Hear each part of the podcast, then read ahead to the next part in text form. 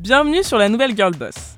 Aujourd'hui, on reçoit Gabrielle, une invitée très spéciale, et vous allez très vite découvrir pourquoi.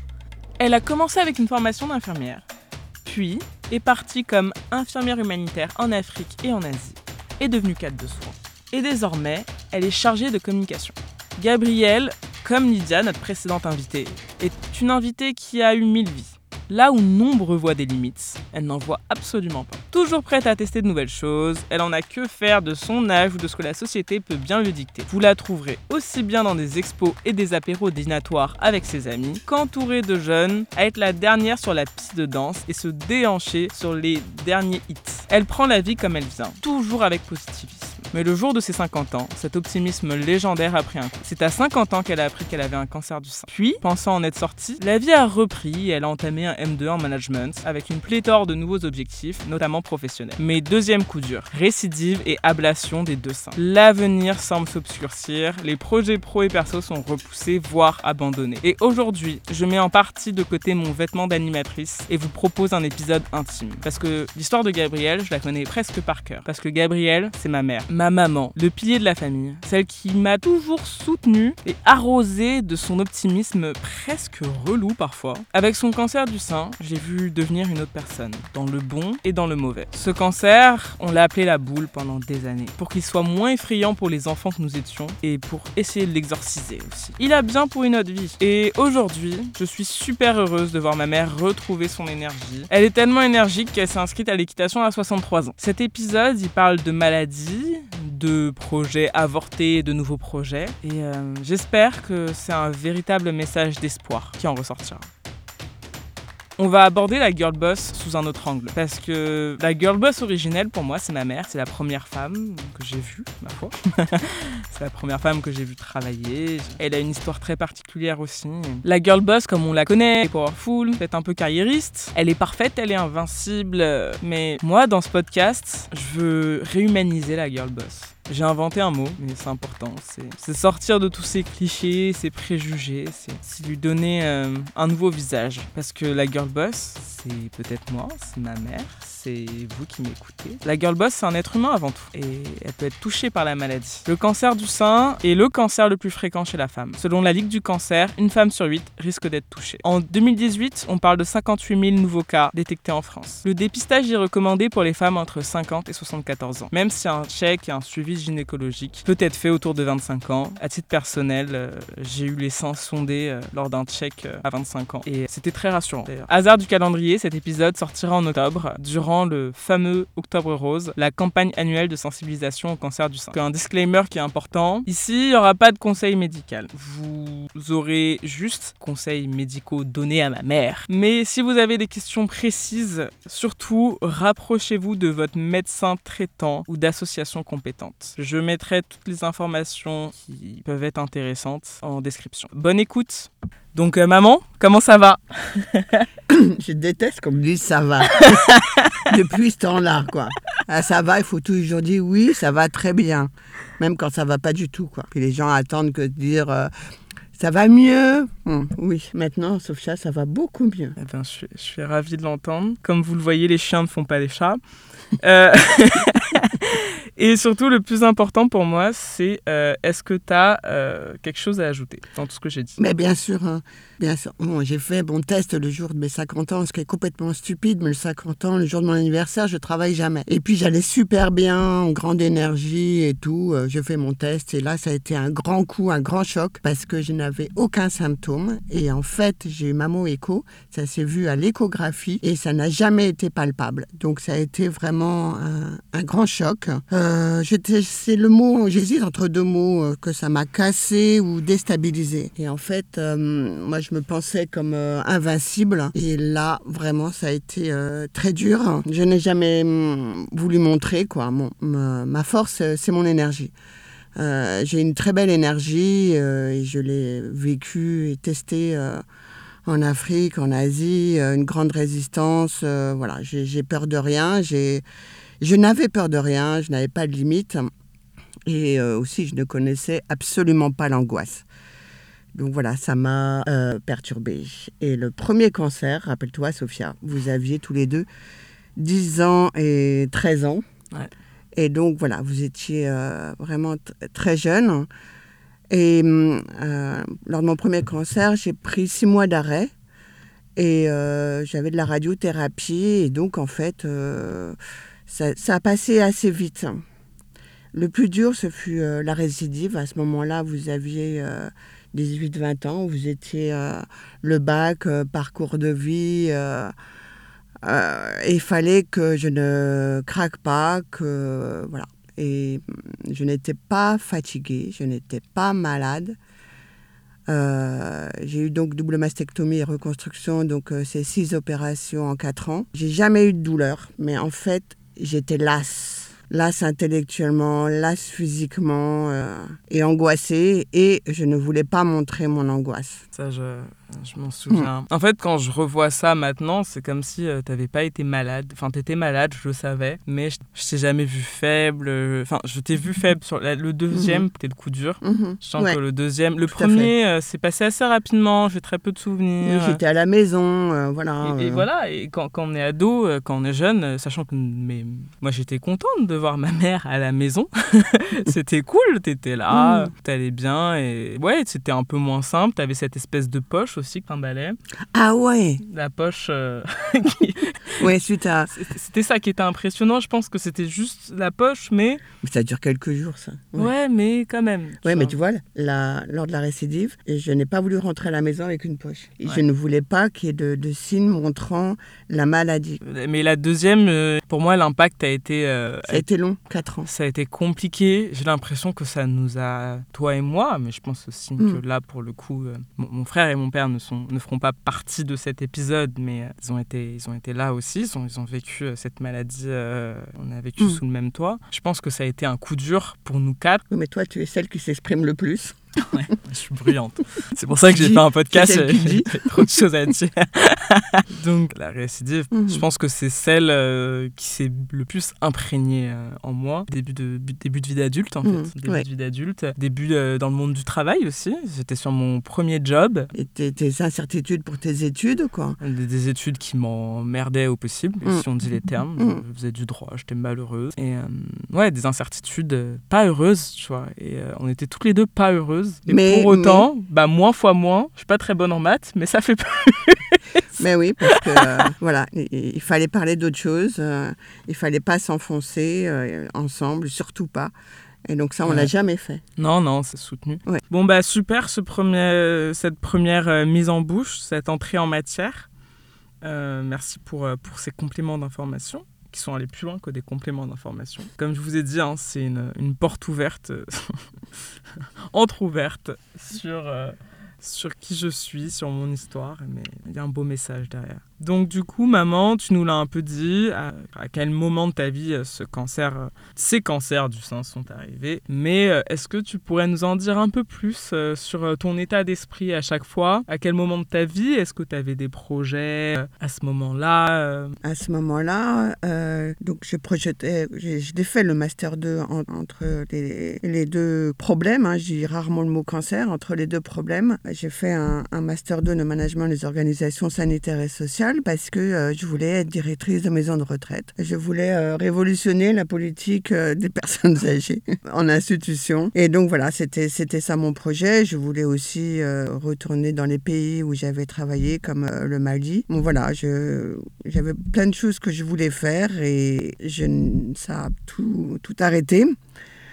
Et en fait, euh, ce qui est intéressant, c'est que euh, quand, pendant les, les quatre ans là, de mes différentes opérations, j'ai pris très peu d'arrêt maladie. Euh, j'ai continué à bosser parce que c'était important pour moi d'être dans la vie, de continuer à me projeter même si j'étais lasse. Et j'avais la chance d'avoir une très bonne équipe à l'hôpital qui m'ont toujours soutenu par le regard, qui me demandaient pas comment ça va. Et puis à la maison, il fallait aussi que j'aille au boulot, quoi, pour que mes enfants voient que, que je continue.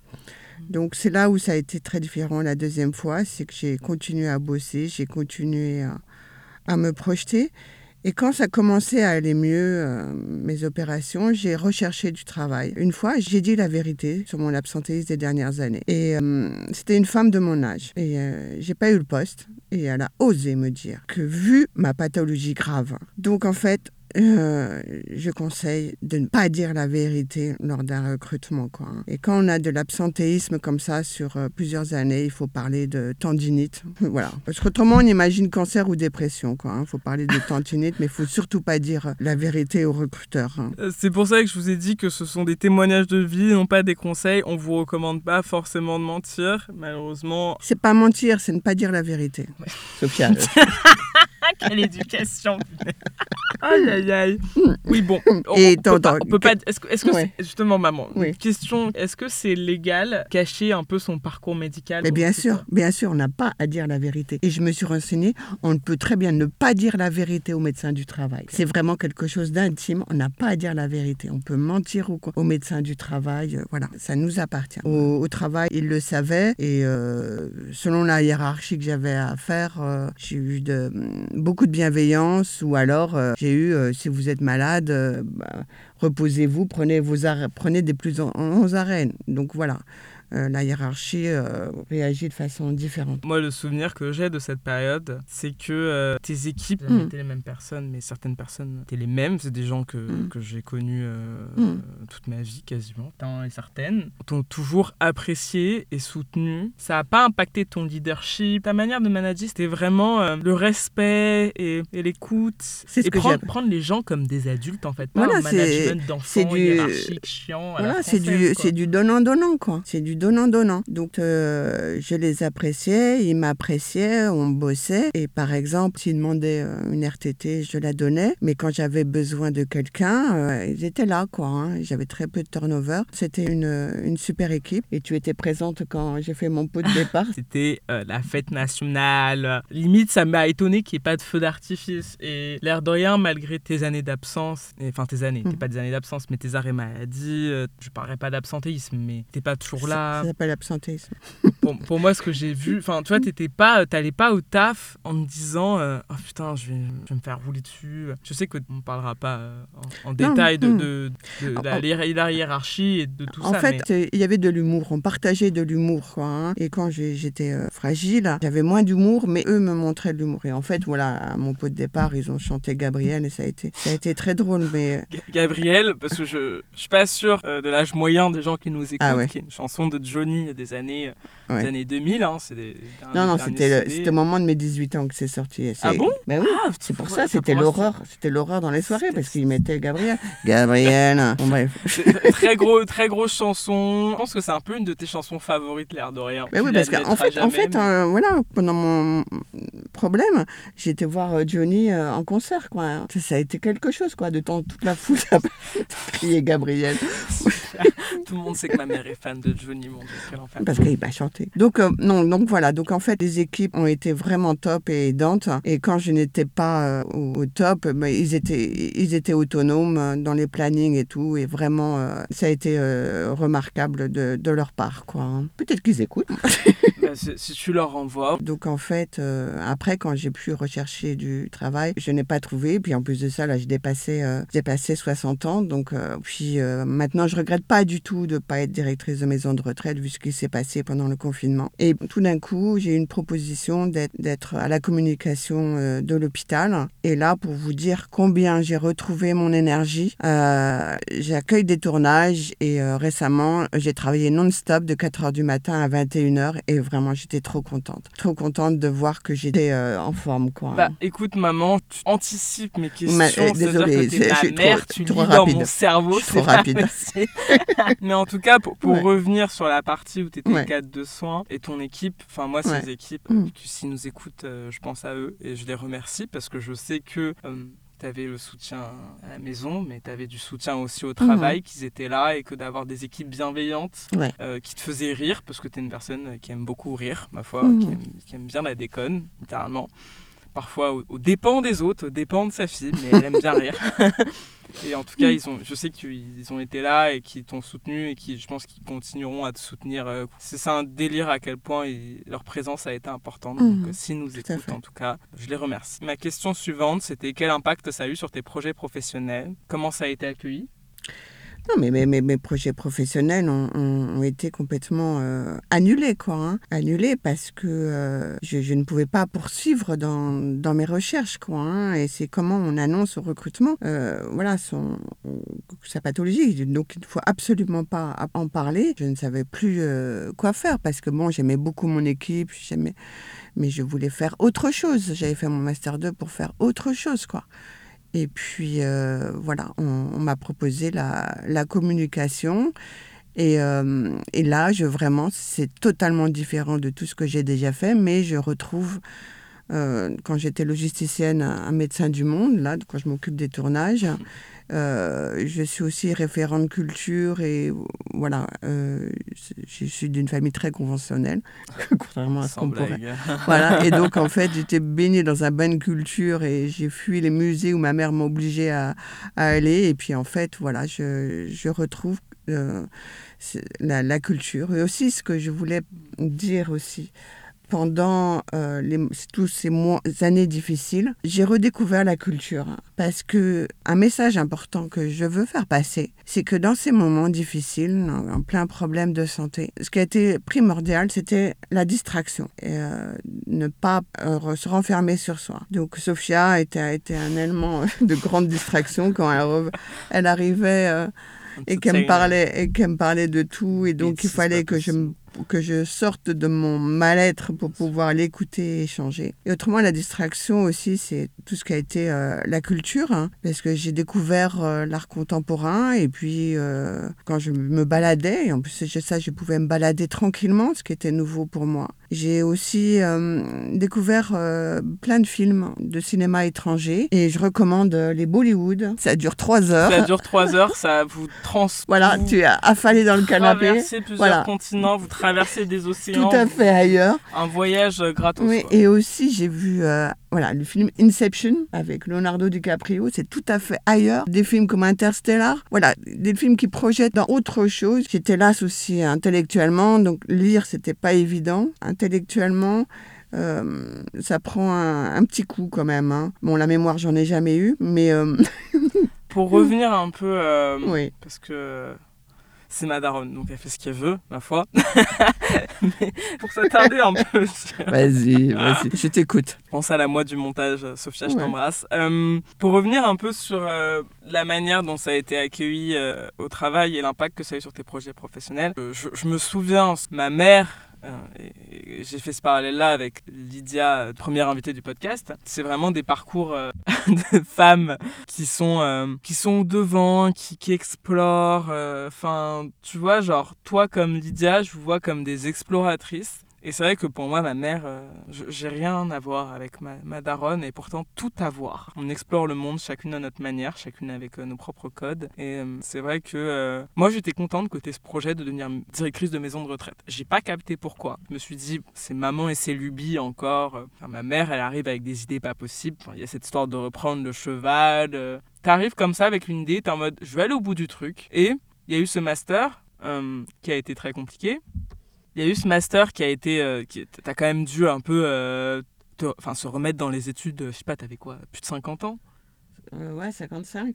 Ouais, c'est pas, ouais, mais pas simple. Je me souviens de tes nuits blanches et tout Oui. pour finir ton mémoire. Oui, mais c'est des études qui m'ont passionné, enfin. Ah, mais tu t'es, tu t'es passionné parce que. Parce que, parce que là où tu as été très vite là, sur mon parcours, j'ai fait infirmière pour voyager. J'ai fait cadre de santé parce que j'avais les enfants. Il fallait que j'ai une vie régulière. Mais entre les deux, j'ai fait beaucoup de choses. J'étais infirmière en maison de retraite, infirmière libérale, en médecine du travail, infirmière en maternité, euh, quoi, vraiment en association euh, personnes âgées, SIDA. Donc voilà, j'ai fait énormément de choses, exploré différents domaines. Et donc en fait, euh, une fois que je pensais pouvoir rebondir sur plein de, de, de, d'expériences différentes et, et, pourquoi pas aussi repartir à l'étranger quoi donc euh, ce que je, je, ne ferai pas donc voilà une fois que vous aviez euh, 18 20 ans donc au moment juste au moment de mon deuxième problème de santé, c'était là où j'ai été, euh, été coupé, où j'ai été euh, voilà, complètement euh, cassé, ce... je sais plus quel terme, déstabilisé, machin. Non, bien Donc, sûr. bloqué bloqué. Ouais. Mais c'est vrai que. Euh, tu vois, par, rapport, par rapport à l'équitation, là, c'est qu'en fait, j'en avais pas fait depuis 30 ans. Depuis, depuis euh, la rencontre de ton père et tout. Donc ça faisait 30 ans. Et donc, ce qui est important dans ma tête, je me dis quand ça ira mieux, je reprendrai l'équitation. Et en fait, ce que j'ai fait pendant mon problème, c'est que j'ai écrit toutes mes envies, tout ce que dont j'avais envie. Mm. C'est complètement idiot. Ça peut être par exemple, j'avais envie de lingerie fine. Bon, je me suis acheté de la... Maman. Ben ouais, bon voilà, j'ai eu mon délire lingerie fine. Je Oh, voulais faire Dieu. de l'équitation, je voulais m'acheter un, un couteau multifonction. Voilà, donc euh, voilà des, une liste de, de choses dont, dont j'avais envie, quoi. Eh ben, on est ravis d'apprendre la liste de tes envies, ma foi. Euh, Je te dirai pas tout. J'ai pas envie de tout savoir, hein. c'est pas le but. hein. Je- Euh, mais oui, mais tu vois, euh, étant quelqu'un, par exemple, bon, on va pas parler de signe astrologique aujourd'hui, mais bon, juste pour que vous sachiez, ma mère est Capricorne. La petite euh, chèvre qui monte sa montagne toute seule. Euh, voilà, la petite chef qui monte sa montagne toute seule. Ça et sera- qui arrive. Et euh, au-delà du signe astrologique, il y a quand même un, un truc, euh, une pensée ésotérique que ma mère et moi on partage euh, parfois, même si ma mère est plus dans la logique, euh, ce- ce- ça se prétend scientifique, euh, parce que bref, on va pas commencer à, à- À parler de la famille. à parler de la famille, parce que là je pense que c'est plusieurs, plusieurs épisodes, plusieurs podcasts, plusieurs, beaucoup de choses. Euh, moi je pense beaucoup, euh, je crois au destin, je crois à l'univers, et euh, tu t'es rendu compte en fait que au final peut-être que ce projet de directrice d'EHPAD, bah, tu te serais absolument pas épanouie dedans. Ah mais bien sûr. Mais parce que, Mais parce bien que, sûr. parce que moi je pense que tu as une très belle qualité. Et moi je pense que tu es quelqu'un qui croit en l'humain, qui est positif, euh, qui croit au mieux. Et je pense que tu t'es rendu compte qu'en fait les, les EHPAD c'était géré comme des business. Et en fait tu te serais retrouvée euh, directrice commerciale quoi. Non, mais surtout, surtout quand lors euh, du, du confinement, on a interdit aux familles de voir leurs personnes âgées, leurs vieux. Je veux dire, moi, je n'aurais pas pu obéir. Et en fait, il y a toutes ces histoires de normes, de protocoles, d'interdictions que je n'aurais jamais pu obéir. Donc, j'aurais pas pu, j'aurais pas pu. Et, ce qui tu vois, et ce qui est intéressant, est-ce qu'on peut, on peut faire un parallèle dans le sens où, euh, bah, quand tu étais à l'hôpital, il y a quand même eu euh, l'importance de euh, la présence et le passage des gens. Même si ma daronne a un côté misanthrope, au final, t'es misanthrope parfois. T'es t'es un peu mis, un peu misanthrope. Peu- vite fait. Toi, t'es une humaniste misanthrope. Non, non, mais j'aime bien être seule. J'aime bien la solitude et j'aime bien les gens. Ma Voilà. mère ne dit pas bonjour quand elle rentre dans un magasin. Je suis navré pour les vendeuses qui vont euh, subir ce genre de comportement. Mais Oui, je sais. tu vois, genre, il y avait quand même l'importance. C'est ma fille dire- qui me, c'est ma fille qui me dit de dire bonjour et merci. C'est comme quoi. Il y avait quand même Oui. l'importance aussi, euh, dans ce parallèle qu'on peut faire ça, avec, avec cette Mm. situation qu'il y a eu dans les EHPAD lors, de, lors du Mm. coronavirus, mais qui était une situation ex- exceptionnelle, avec moyens exceptionnels, et euh, avait quand même cette importance de euh, bah, la visite, en fait, d'avoir la, vie qui rentre, parce que les hôpitaux sont pas forcément des endroits très accueillants, tu vois. C'est des endroits... euh, après, je sais pas, moi, les hôpitaux, j'ai connu ça euh, du coup avec, ton, avec ton job quand je venais de voir. Mais c'est vrai que bah, quand on a un proche malade ou en EHPAD, et c'est des endroits parfois même. Peut-être qu'il y a quelque chose à repenser au niveau de l'architecture, tu vois. Non, Puis aussi, c'est en train d'évoluer petit à petit aussi. C'est par rapport aux horaires de visite. Aussi d'ouvrir les horaires de visite, que le proche puisse venir euh, à, à n'importe quel moment. C'est vrai que les horaires de visite, étaient éclatées, mais moi à l'époque, Ouais. j'étais. Non, non, mais l'hôpital où, où j'étais, ou que je nommerai pas, il m'a, il- il m'a énervé, quoi. J'ai fait des lettres, quoi, hein, au directeur, quoi. Parce que, par exemple, il n'y avait pas de lieu pour pouvoir téléphoner tranquillement, quoi. Et, et en fait, euh, voilà, on, on m'a gentiment répondu. J'ai voulu être euh, représentant des usagers, mais il faut faire partie euh, d'associations. Donc en fait, voilà, il y a encore beaucoup de, de progrès pour que l'hôpital soit plus, plus ouvert, plus bienveillant. Et par rapport, par exemple, aux maisons de retraite, moi je voulais imaginer une maison de retraite sans blouse blanche. Pour que les maisons de retraite ne ressemblent pas à un hôpital, mais à une pension de famille. Mais non, mais je, je laisse tomber les maisons que- de oui, retraite. bah, façon, ça m'enflamme à chaque fois. Ça m'enflamme. D'aller à la retraite que d'être. non, mais est-ce que tu oui. penses pas que ce passage, euh, enfin, ces- passages, euh, ces passages fréquents euh, dans les hôpitaux, euh, ta maladie, ça t'a pas aussi un peu donné envie de devenir, d'intégrer enfin, de prendre une autre place dans le milieu.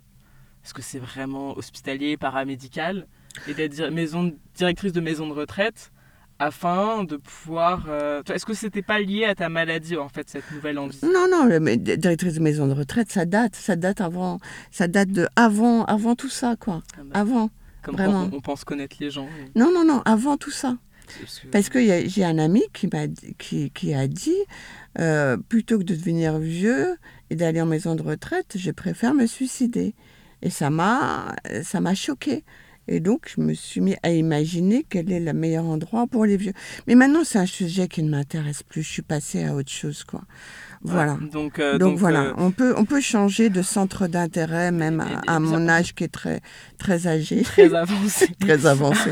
Non, mais, mais ce que je trouve intéressant, et notamment ce que je trouve Ouais. intéressant d'aborder dans la nouvelle Girl Boss, c'est que, euh, une fois de plus, j'ai pas forcément pleinement connaissance de l'âge euh, de mes auditeurs et de mes auditrices. Mais je pense que c'est ce qui est intéressant dans ton parcours, au-delà au -delà Mm. du cancer qui a été, euh, qui a été un poids. C'est euh, un poids qui a été, je sais pas comment on peut Un appeler coup. ça, un dos d'âne. Ouais. euh, Non, un non, coup. plus dedans. Pas... un petit dos d'âne. Non, non.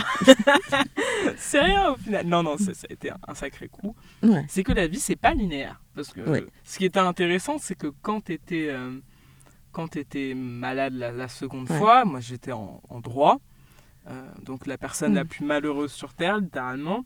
J'étais en train d'expérimenter, euh, de mes premières expériences de vie, c'est que moi j'avais encore cette idée que la vie c'était linéaire, tu vois. Et quand tu penses que ça- la vie est liné- linéaire et que tu vois ta mère qui euh, a son deuxième cancer du sein, que vous en avez déjà chié une première Mm. fois, que là ça arrive à nouveau, et euh, qu'en plus de ça elle avait des projets, donc tu... et on avait des projets aussi de famille, mais voilà, Mm. on n'abordera pas ici, mais on avait, il y avait des projets, et là tu vois, tu, tu, tu te dis, mais enfin, c'était très compliqué pour moi de. C'est c'est compliqué. Quand, quand on te dit, tu fais tes études, tu vas avoir un métier et tout machin, et que là, ta daronne qui a repris des études, qui était relancée dans la vie, ça s'arrête à nouveau. Tu... En fait, je crois que moi j'ai une, Oui, mais une regarde. crise existentielle, en fait, euh, une crise de conscience en me disant, mais en fait, la vie c'est pas linéaire, mais quel est le sens de la vie en Oui, fait? et, et regarde à l'heure d'aujourd'hui. Combien tu as, tu as évolué euh, dans tes études et professionnellement, et combien moi j'ai complètement dévié. Et on est très bien maintenant à l'heure d'aujourd'hui. Je veux dire, les, c'est les opportunités qu'il faut savoir saisir, quoi. hein. Je veux dire, rien n'est rien n'est acquis, rien n'est stable. Et je veux dire, c'est toutes les opportunités, tout ce qui se passe autour qu'il faut savoir voir et prendre, quoi. hein. Et c'est vrai que oui, il y a une histoire d'opportunité, mais euh, quand je parlais de message d'espoir au début du, podcast, c'est vraiment euh, que euh, ouais, il se, se passe plein de merde dans la vie, ma foi, et on, vit des temps de plus en plus incertains, et notamment, je m'adresse euh, aux, gens de mon âge, je sais à quel point c'est- compliqué, notamment quand on est une femme, et quand on est une femme non blanche ou qui vient d'un milieu potentiellement moins privilégié, enfin bref, quand, quand on porte plusieurs fardeaux à la fois, ou... Enfin, peu importe d'où on, on vient au final, c'est vrai que la, vie nous, nous met parfois de, de sacrées claques, et quand je dis ça, euh, j'ai pas l'impression d'avoir inventé l'électricité non plus, mais euh, il y, a, y a quelque chose, il y a une forme de... Je pense que même... Il y a une forme de résilience, en fait, que toi t'as adopté, que moi j'ai adopté par la suite, de se dire... euh, bah, putain, les choses, elles sont pas passées comme prévu. Euh, parce que, en fait, moi, dans ma tête, euh, ma mère, elle a eu un cancer du sein. Et, et même, même tu sais, que pendant longtemps, je pensais pas que c'était un cancer du sein que tu avais. Je, Oui, parce que- pensais, je pensais que c'était Une boule. une boule. et que et, et- et d'un côté, je trouve ça important, la manière que tu nous l'as présenté comme une boule. Donc, je pense que tu as quand même limité le choc et le traumatisme. Oui, parce que quand on dit cancer du sein, ça plombe. Tu vois, ça plombe, alors que maintenant, on le soigne bien, je veux dire, on en guérit, quoi. Parce que là, tu dis les chiffres, là, euh, une, femme sur huit. Mais je veux dire, euh, je sais pas, 80% des femmes sont toujours vivantes cinq ans après. Il y a un chiffre comme ça qu'il fallait que tu cherches. Alors, euh, ben, je suis allée le chercher. Non, c'est pour ça maintenant il y a des traitements. Ce que je dis, c'est que la médecine n'arrête pas, n'arrête pas d'avancer. Moi, j'aurais dû avoir une chimio. J'ai eu euh, une chance énorme d'avoir, de pas avoir de chimio parce que la médecine avance, la recherche avance. Donc il y a eu euh, les deux seins qui ont été retirés, mais j'ai pas eu de chimio. Donc en fait, il y a plein de choix, de choix de traitement possibles. Et maintenant, je veux dire, c'est euh, voilà la, recherche. La recherche avance et bientôt il y aura plus de, on, parlera plus de cancer du sein. Ça, va se traitera comme on traite le diabète, le SIDA, etc. Et ça, il faut y croire. En effet, et j'ai cherché que j'ai en tête. Donc ce sont des chiffres à fact-checker. Une fois de plus, tous les mhm. liens seront mis euh, en description. Mais la survie est à plus de 80%, voire quasiment 90%. À 5 ans, on dit. 90% quand c'est À 5 ans. À 5 ans. C'est comme ça qu'on dit. bon, voilà. Bon, la survie, en tout cas, les chances de survie sont, sont élevées. Oui, mais il faut réagir vite. Il faut réagir vite et, la médecine avance. Oui, et puis une chose très importante aussi qu'il ne faut pas que j'oublie de dire, il faut réagir vite et en, fait, moi qui suis quelqu'un de pas très obéissant, j'ai obéi au médecin. J'ai totalement obéi au médecin et j'ai fait confiance au médecin parce que c'est il n'y avait pas il y avait pas le choix, il fallait. Et c'est pour ça que j'ai vite été euh, traitée, bien suivie et tout. Bien sûr. Je, je crois aux médecines alternatives, mais je n'ai pas été vers les médecines alternatives. J'ai été vers la, la, médecine occidentale. D'où euh, euh, l'importance du, du, du, du, début du podcast, du message en début de mm. podcast, où si vous avez des doutes et des craintes, rapprochez-vous de médecins. Euh, n'allez pas sur Internet, n'est-ce pas, maman? Oui, ne pas aller sur l'Internet, ne pas aller sur les, histoires, les, blogs. Euh, ça, non merci, ça plombe encore plus. Surtout lors de ma mastectomie, là, qui a été très compliquée et tout. Non, je... il parle de douleur et tout. Alors, je n'en ai jamais eu, donc j'ai arrêté de voir tout ça. Non, il ne faut pas que j'oublie de dire même un truc très, très important. Donc, euh, j'ai évité de craquer. Je n'ai pas craqué devant mes proches, mes amis et ma famille. Mais j'avais un suivi psy. Il y avait une association qui malheureusement n'existe plus, qui s'appelait euh, Psychisme et Cancer, où là, il y avait une psychiatre qui recevait euh, régulièrement. Et ça, c'est extrêmement important, c'est le suivi psycho. Hein. Autrement, il y a euh, des associations, Maison Rose et tout, qui, qui offrent voilà, différentes choses, mais c'est des heures, des heures de bureau, c'est pas le week-end. Et moi qui avais fait le choix de continuer à bosser un maximum, j'ai pas pu accéder à à tout ça, quoi. Donc voilà. Donc, euh, on, du coup, on parle de soutien, d'association. Et euh, moi, le, le, plus que je peux avoir dans cet épisode, c'est de, de, parler de ma position en tant que proche mm. et euh, de l'aide et de l'importance de l'aide des proches. moi, la manière dont j'ai pu t'aider, en tant que proche, je pense. Ça me distrait. Hein. en racontant mes cancaneries de, de, de, jeunes, de jeunes femmes, de jeunes adultes. Et euh, surtout, c'était continuer à vivre, à construire ma vie. Mhm. je, je, je, sentais bien que, que c'était une manière euh, de donner de la force. Euh, et après, enfin, pour moi, si je devais un peu revenir, revenir un peu sur tout ça, euh, c'est jamais très simple, mais euh, la, difficulté, ça. Si je devais revenir sur, toute cette histoire, c'est que euh, je continuais à vivre ma vie, mais la difficulté, surtout lorsque j'étais adulte, lorsque j'étais ado, une fois de plus, mmh. j'ai vécu la chose de manière très différente, c'était que tu portais tout sur ta tête. Tu as continué à tout porter sur ta tête.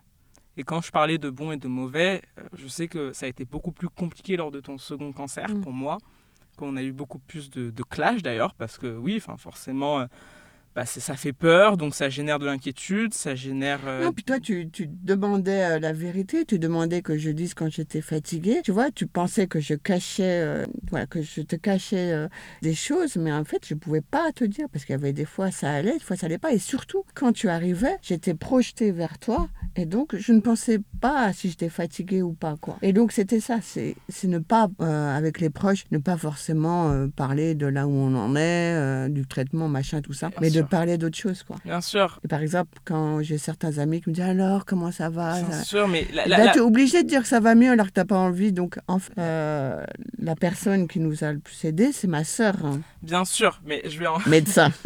Parce qu'elle me parlait d'autres choses, quoi. Je vais en venir. Et pour, pour faire, on arrive sur la fin. Et oui, moi, je voulais que tu arrêtes de te porter sur ta tête. Mais pour toi, une des plus grosses problématiques, mais une fois de plus, on n'est pas en thérapie mère-fille, donc ça, on ouais. un autre moment dans nos mmh. vies, c'est que ça a toujours été compliqué pour toi d'être vulnérable Bien sûr. et c'est- Du coup, ça bloque vachement aussi les, les discussions. Et, euh, mais pour autant, ma manière de soutenir ma mère, ça a été bah, d'arriver, de dire des bêtises, d'essayer de l'aider tant bien que mal, de lui ramener des trucs qui lui faisaient Bah plaisir. ouais, les tâches ménagères, t'en as fait un peu plus hein, en ce moment-là. Aussi, une fois de plus, c'est toujours euh, l'occasion de parler de la charge mentale. Ouais. Je pense qu'il y a tout un débat à avoir là-dessus euh, fait. quand on est une femme malade et, et qu'on on porte toujours cette charge mentale, mais ça c'est beaucoup plus long. Et, et voilà, et il y avait ce truc de, de continuer à être présente, euh, de rire, de d'être aussi. euh, C'était, ça a été une période que je, je- qui est même inexplicable. J'ai eu beau répéter un million de fois devant mon miroir, je suis incapable d'en parler à ce micro parce que ça a été très compliqué. Je pense aussi à mon père et mon frère qui ont, qui ont vécu aussi cette histoire à leur manière. Mais vraiment, euh, si un de vos proches est touché par le cancer, que ce soit votre mère, que ce soit peut-être d'autres formes de cancer, c'est parce qu'il y a le cancer du sein, mais je, je sais aussi que euh, autour de C'est le moi, plus fréquent, mais il y a les autres. hein. euh, je sais aussi qu'autour de moi, je sais aussi qu'autour de moi, il y a- il y, a des gens très jeunes qui ont été touchés par un cancer. Je pense que là, on peut parler un peu de la manière de soutenir un proche malade. C'est vraiment d'être jovial et comme tu dis, de ne pas lui demander toutes les 5 secondes si ça va. De le distraire. Moi, par exemple, j'ai- j'ai une amie qui m'a dit, qui habite en province, qui dit Viens te reposer. Mais non, j'avais aucune envie d'aller me reposer. J'avais envie de m'amuser, de de C'est pas de voilà, de pas être dans le pathos. Voilà. Après, une fois de plus, c'est ma mère comme vous avez euh, capté, c'est un personnage. hein. T'en prie. et euh, voilà, je, je reprends ce moment. Euh, soyez présents, pensez à vous, continuez à construire votre vie, mais euh, sachez aussi, si vous écoutez, que vous êtes vraiment dans cette période avec un proche malade, que vous n'êtes pas tout seul. Moi, ma manière de, continuer dans, ce moment difficile, ça a été d'être avec mes amis. Et mes, mes amis, d'ailleurs, j'ai même pas le souvenir que mes amis me demandaient euh, comment ça va. C'était genre une phrase. Puis après, on continuait un peu nos, nos Mm. bêtises de, de jeunes filles, d'ados et tout. Et la chance que j'ai eue aussi, c'est euh, bah, ma tante médecin, auquel on Ma, pense aussi ma petite sœur. qui a été une- vraiment une figure euh, qui m'a rassuré énormément à cette, euh, à cette période-là. Même sans forcément être dans la parole, sa présence me suffisait. Je Mhm. savais qu'elle était là. Je savais que, que si j'avais peur, j'avais un doute, je sentais qu'elle était là. Toi, ça a été pareil, parce que vous êtes quand même très très proches. J'ai cette chance d'avoir une grande famille. Mais si vous, pour X raison, êtes moins proche de votre famille ou quoi que ce soit, si vous vous sentez seul dans ce combat-là, vous n'êtes pas tout seul. Il faut vraiment que vous le sachiez. Il existe des groupes de parole dont vous pouvez vous rapprocher. Ils peuvent être dans l'hôpital euh, où est votre proche, ou vous pouvez aussi vous rapprocher de la Ligue contre le cancer. Je mettrai les infos dans la description. Mais on est nombreux à vivre ça, à être proche, euh, proche de quelqu'un de malade. euh, que ce soit le cancer ou une autre maladie, il faut pas, faut pas, faut pas rester dans, dans ses idées noires, dans son nuage noir. Il faut apporter de la lumière, euh, que ce soit à soi ou, euh, ou euh, aux proches malades. Donc, euh, Excuse-moi, mais je pouvais rajouter, excuse-moi de te couper, Sophia, mais en fait, ce qui est important, c'est si on a un proche qui est malade et qu'on ne sait pas comment faire, comment dire, un petit texto, un petit texto, c'est extrêmement important parce qu'à ce, à ces moments-là, été vraiment hypersensible, quoi. Et un petit texto me disant euh, je pense bien à toi, c'était énorme. Et je répondais pas forcément au texto, quoi, mais euh, il y a une hypersensibilité. Et donc, en fait, voilà, que les amis, que les proches euh, fassent un signe. Pas forcément rendre visite, parce qu'on n'est pas Ouais. tout le monde envie d'avoir de la visite à ces moments-là. Quoi. Moi, particulièrement, j'avais pas très envie de faire la- d'avoir de la visite. J'étais trop, trop lasse, euh, voilà, sûr. trop naze. Mais voilà, un, un petit geste, un, voilà, un petit texto, c'est extrêmement important. écoute, maman, si t'as rien d'autre à ajouter, on, on arrive à la fin. T'as pas d'autres questions? Non. En fait, en fait, donc j'ai retrouvé euh, ma belle énergie.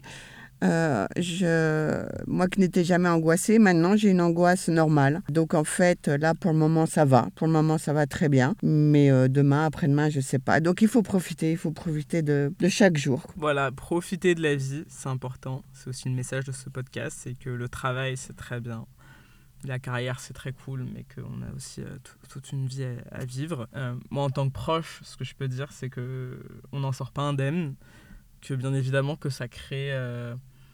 c'est un trauma. Mais, euh, je pourrais même pas expliquer. Peut-être qu'un jour j'arriverai à expliquer euh, comment je me suis senti, euh, ce qu'il en est. J'ai toujours peur de la maladie. Mais ça, Ah oui, et, ça oui, date et de- même pour toi, même, pour toi-même, moi, c'est vrai. Mais je Tu pense tu t'angoisses très vite. Ouais. qu'il y a quelque chose de bien plus. euh, Mais moi, ce qui que je te à dis, bien plus loin que ton ce cancer. que je te dis, mais que tu n'entends pas, dès que tu as un problème quelque part, tu vas voir le médecin. Tu te confies au médecin. Mais le médecin, au bout d'un moment, la sécu, elle va m'appeler en mode c'est bon là. Non, non, non, non. Je veux dire, faut pas rester, à- faut pas rester avec ses angoisses. Moi, Bah. j'avais mal à l'épaule, j'ai cru que c'était un cancer euh, de l'épaule. J'étais voir mon médecin qui m'a dit non, voilà, ça serait comme ci, comme ça. Donc vraiment, il faut, il Il faut, faut faire pas- confiance voilà. au médecin. Il faut faire confiance au médecin. Pas le choix. Prenez soin de vous. Et moi, je trouve, euh, tu vois, toi, t'aimes pas qu'on te dise ça va. Moi, le prenez soin de vous, je le dis. Et pourtant, je trouve que Ça, ça, je dis ça maintenant. Ouais, mais moi, je trouve que ça veut Prends- rien dire. prends bien devenu- soin de toi. C'est devenu la nouvelle mode. Mais pour moi, Ah ouais prenez soin. Eh, avec le Covid, tout le monde est en mode prends bien soin de toi. Pour moi, ça ne veut rien dire. Euh, mais prendre soin de soi, c'est euh, c'est- c'est- s'éviter de se prendre la tête pour des conneries. Voilà. C'est comme ça que je définirais euh, prendre soin de soi. C'est euh, éviter de, de s'embourber dans, le, dans ce nuage noir et, et quand on a besoin d'aide, euh, s'orienter vers euh, des personnes compétentes. Voilà. Donc, médecin, thérapeute, ne, ne restez pas seul. Donc, euh, c'est la fin. T'as plus Non. rien à ajouter Je peux finir Si, si, toujours. Bon, Bon. maman, merci beaucoup en tout Merci, cas. Sophia. À bientôt sur la nouvelle Girl Boss. On est disponible sur euh, SoundCloud, Spotify, Deezer, Apple Podcasts et YouTube. À bientôt pour un prochain épisode euh, qui sera, je l'espère, tout aussi passionnant que les épisodes actuels d'ailleurs. Euh, N'hésitez pas à streamer le dernier épisode avec Lydia. Et à bientôt.